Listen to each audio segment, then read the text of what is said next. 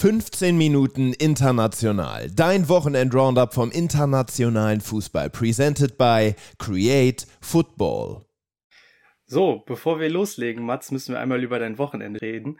Quirin war bei dir im Norden zu Gast und die zweite Bundesliga habt ihr zusammen ordentlich unsicher gemacht. Aber vollkommen. Ja, eine komplette Nordroute gehabt mit äh, Spielen bei Holstein, Kiel, Hannover und beim HSV. Mächtig Tore gesehen, mächtig Eindrücke gesammelt. Jetzt nochmal so vom Ende der Transferperiode die wir auch wieder gut mit einbeziehen können. Und ja, war auch mal wieder schön, dass wir uns gesehen haben. Ansonsten ja alles remote bei uns bei Create Football. Ja, ähm, leg los, Lea Jan. Wir haben einige Spiele zu besprechen, die nicht aus der zweiten Liga kommen. Genau, wir starten mit einem wahren Torfestival in der Eredivisie. Ein sattes 5 zu 5 stand am Ende zwischen Alkmaar und Utrecht auf der Anzeigentafel. Das Spiel ging hin und her, beide Mannschaften waren in Führung und am Ende brachte diese absolut wilde Partie mit Pavlidis und Duvikas direkt zwei Dreifachtorschützen hervor. Bemerkenswert fand ich insbesondere die Vielzahl an individuellen Fehlern, die in diesem Duell zu Gegentoren geführt haben. Da hast du recht, da hast du recht. Also insgesamt ja sehr viele Großchancen, die daraus auch entsprungen sind. Insgesamt zehn an der Zahl im ganzen Spiel. Neun davon wurden dann auch verwertet. Ähm, und da rührt natürlich auch dieses ja, deutliche Ergebnis her, ähm, dass man ja wirklich nicht jede Woche sieht. 5 zu 5 am Ende. Du hast ja angesprochen, die beiden griechischen Topstürmer Pavlidis und Duvikas ähm, stark gescored, auch in der Liga wirklich sehr gut unterwegs beide.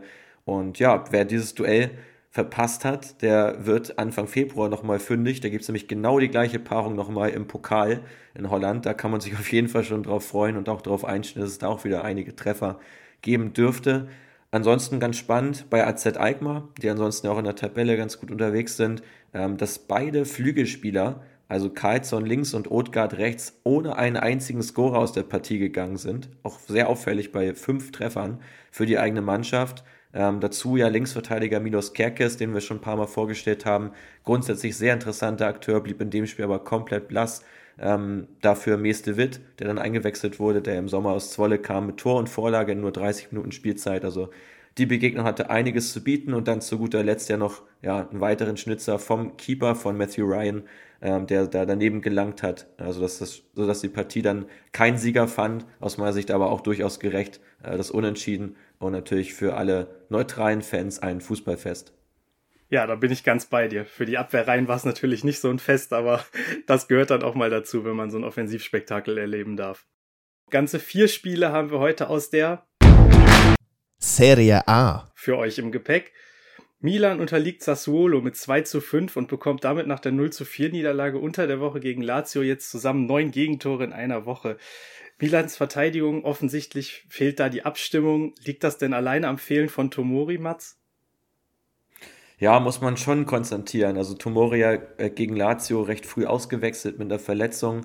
Äh, danach ging da einiges in die Brüche und jetzt auch ähm, im Spiel gegen Sassuolo ähm, schon echt eine ja, eine saftige Packung, die man da bekommen hat. Ähm, da hat Milan ja auch auf den ganz starken Ismail Benacer verzichten müssen, den wir hier auch schon mal angesprochen haben, als den unterbewertetesten Sechser in ganz Europa. Der fehlte aufgrund einer Gelbsperre. Also man hat es schon gesehen, ein Innenverteidiger mit Topformat weniger, ein äh, zentraler defensiver Mittelfeldspieler weniger und schon fehlt da auch sämtliche Stabilität in der Mannschaft äh, von Milan.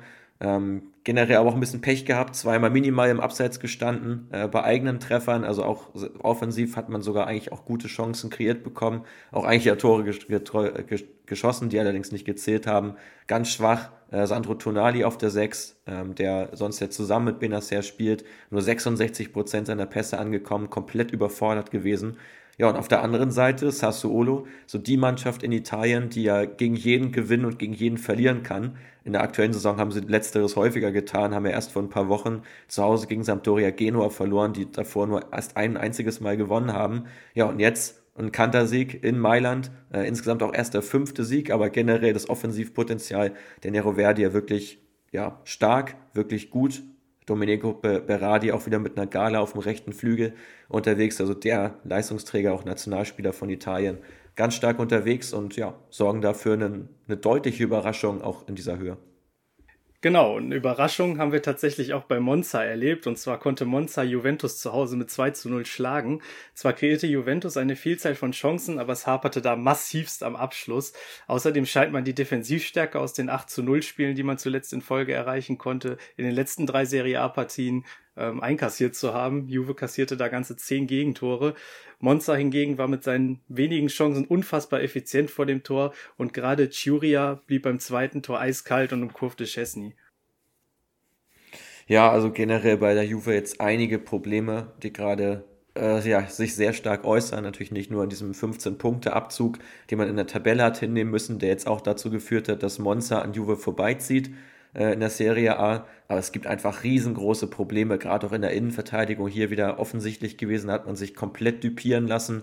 Äh, da ja auch Bremer so der einzige wirklich ja, starke Serie A Innenverteidiger, ansonsten ja immer an Alexandro und auch Danilo, die eigentlich Außenverteidiger sind, die dort eingesetzt werden in der Dreierkette. Federico Gatti durfte jetzt mal spielen, äh, der allerdings auch kein, einfach kein Top-Niveau hat äh, und ja, dazu auch im zentralen Mittelfeld überfordert gewesen, auch kaum Zweikämpfe gewonnen. Da war Nicolo Rovella auf Seiten von Monza ganz überragend mit einer brutal starken Passquote, haben das Mittelfeld auch komplett dominiert und ich finde auch das einfach ja so frappierend, dass Juve es nicht mal zu Hause schafft gegen einen Aufsteiger, der schon spielstark ist, aber sie schaffen es nicht, das Spiel zu machen. Sie schaffen es nicht, die Spielkontrolle zu haben und das, obwohl man ja auch lange Zeit hinten lag in der Partie. Das finde ich schon wirklich, ja, ähm, beängstigend, äh, dass man da trotzdem weniger Beibesitz hat und auch kaum Pässe abgefangen hat. Ähm, ja ganz viele Sachen im Argen äh, bei der alten Dame momentan. Und ich bin gespannt, was da auch noch auf dem Transfermarkt passiert, ob man sich da jetzt auf die letzten Meter nochmal verstärken kann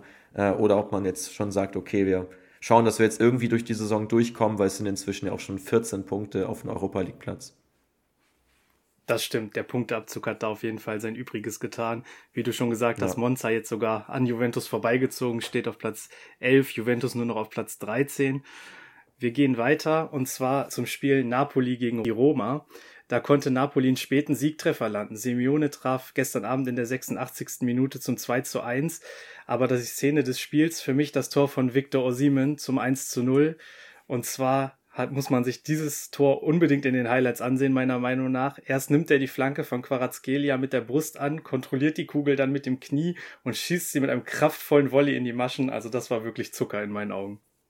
Absolut, also pure Extraklasse. Auch von Victor Osimhen hat hier wieder einmal gezeigt, dass er einer der absoluten Top-Stürmer ist in ganz Europa. Jetzt ja mit seinem 14. Treffer im 16. Spiel in der diesjährigen Serie A-Saison. Also eine brutale Quote ähm, vom Angreifer, der auch so viel mitbringt. Also ich finde Osimhen mit einer der komplettesten Angreifer, die es momentan gibt auf dem Markt. Ähm, wahnsinnig temporeich, stark auch im Antritt, kann Bälle behaupten, Bälle festmachen, auch mit dem Rücken zum Tor ist er sehr stark und seine Technik hat man hier ja wieder einmal eindrucksvoll gesehen, also gerne mal das Tor genießen.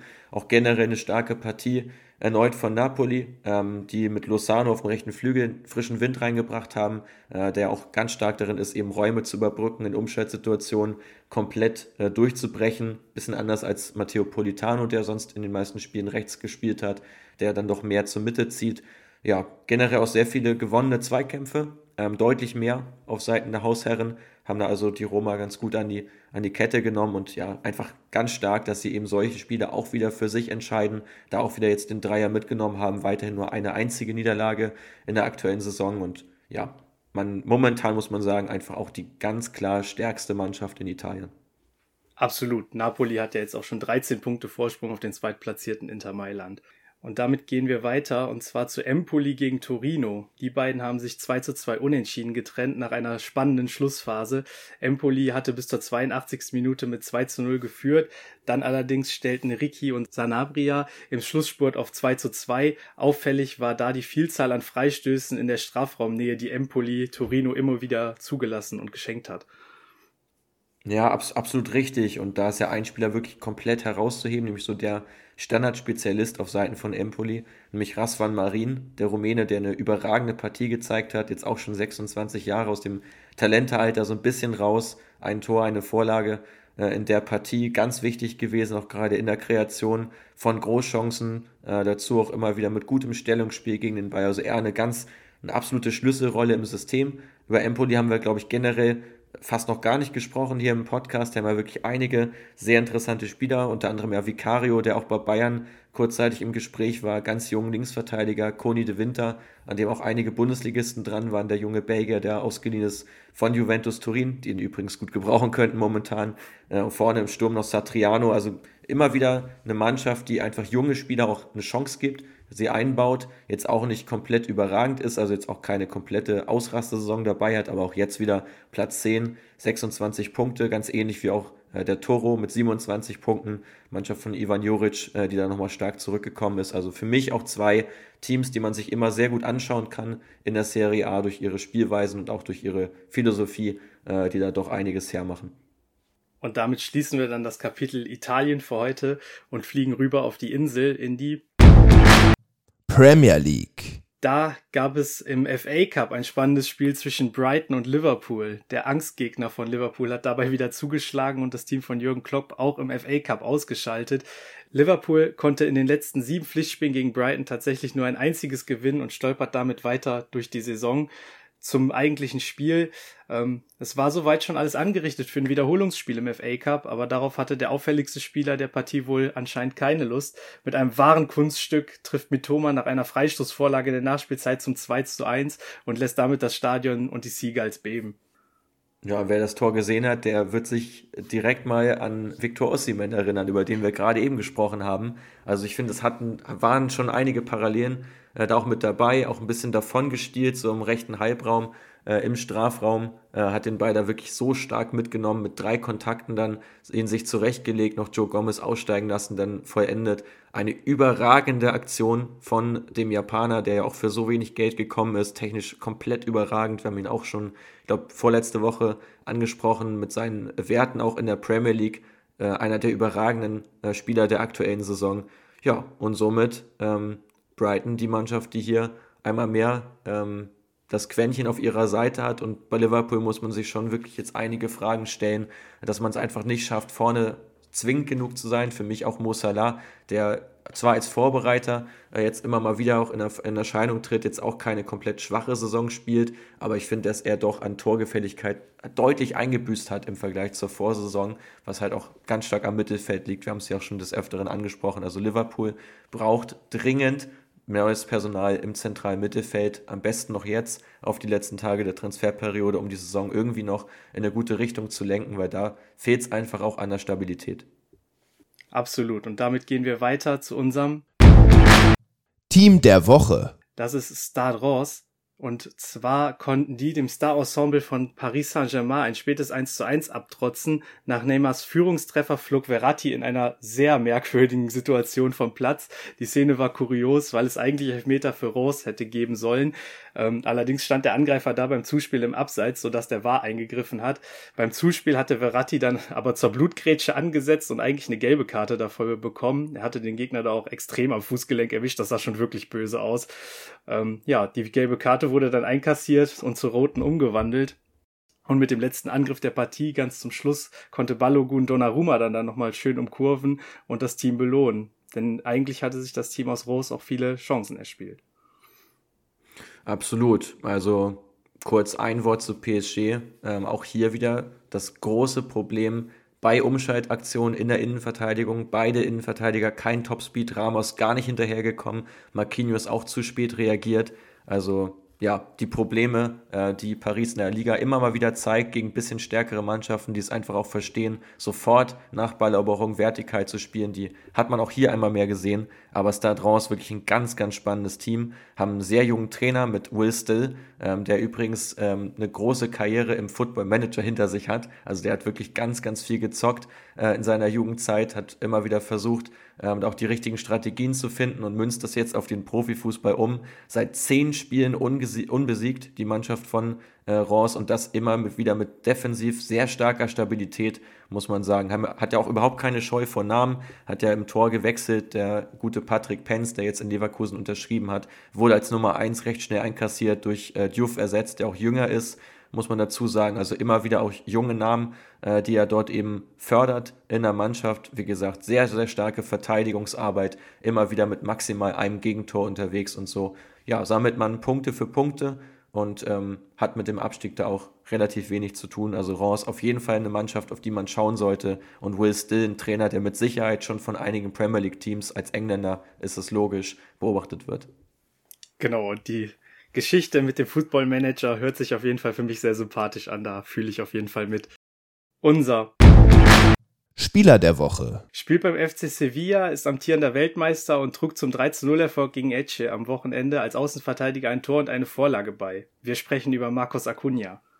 Ja, überragende Performance. Also Acuna ja generell einer der Spieler, der noch am konstantesten performt in der Mannschaft von Sevilla, die es jetzt endlich mal geschafft haben, ihre Dominanz auf den Platz zu bekommen, die es endlich mal geschafft haben, zwei gelernte Innenverteidiger aufzustellen, was wir hier schon seit Wochen fordern, endlich umgestellt auf eine Viererkette und nicht diese, ja, doch eher sehr ähm, ja, zufällige oder sehr unüberlegte Lösung mit äh, der Dreierkette und eben zwei Sechsern in der Innenverteidigung. Finde ich sehr gut. Kam auch Acuna jetzt sehr zugute, der da trotzdem wie ein Wingback agiert hat. Sevilla mit 80% Ballbesitz und Acuna immer wieder mit seinen progressiven Läufen hat er da die Linien durchbrochen. Ist ja ein ganz klarer Laufspieler, der als Anschlussaktion sehr gern die Flanke wählt. Vier davon sind an, angekommen. In, in die Scorerliste hat er sich auch eingetragen. Also wirklich eine ganz, ganz starke Performance. Auf Acuna kann man bauen äh, im Abstiegskampf, wo sich ja Sevilla momentan befindet. Ja, und von seinem so bekannten Spieler kommen wir heute zu einem, mit dem die wenigsten von euch schon in Kontakt gekommen sein dürften. Unser Wants to Watch der Woche. Arthur Vermeeren ist erst 17 Jahre alt, spielt seit Mitte November aber eine entscheidende Rolle im defensiven Mittelfeld des Tabellendritten in der belgischen Liga bei Royal Antwerpen. Ganz genau, unter Trainer Marc van Bommel klar gesetzt, ganz aggressiv im Nachsetzen, sehr agil trotz seiner nur 1,73 ein sehr gutes Gefühl für Räume und braucht einfach jetzt nur noch mehr Athletik, um ein Spieler für eine ja, absolute Top-Liga zu sein. Also mit 17 Stammspieler ähm, in der belgischen Liga bei einem Top-Verein dort, da ähm, deutet sich schon an, äh, dass es ein ganz, ganz heißer Name ist für die Zukunft. Auf jeden Fall mal vormerken, Arthur Vermeeren. Ja, echt spannender Junge. Damit ähm, sind wir soweit durch. Wir haben noch eine kleine Ankündigung für euch. Und zwar werden wir Transfers wie die von Gusto, TT, Gordon und Unai in einer Extra-Folge in der kommenden Woche behandeln. Mats, möchtest du dafür unseren Hörern noch was mitgeben? Genau, also da gibt es dann alle Hintergründe, wenn jetzt eben auch das Transferfenster abgeschlossen ist. Morgen ja noch der Deadline Day bei Sky Sport News, wo Quirin Ster, mein Mitgründer, von Create Football wieder mit am Start ist, auch einige Sachen präsentieren wird. Also da schon mal gern direkt die Insights bekommen und ansonsten den Podcast hören, äh, der dann in der nächsten Woche folgen wird, äh, wo es dann alle Insights gibt zu den wichtigsten internationalen Transfers. Also bleibt dran, euch eine gute Woche und ich würde sagen, am nächsten Wochenende mal aufs Mailand Derby schauen. Das wird, glaube ich, eine ganz heiße Nummer. Milan ist da jetzt gefordert, braucht die Wiedergutmachung und Inter braucht die Punkte, um Napoli gefährlich zu werden.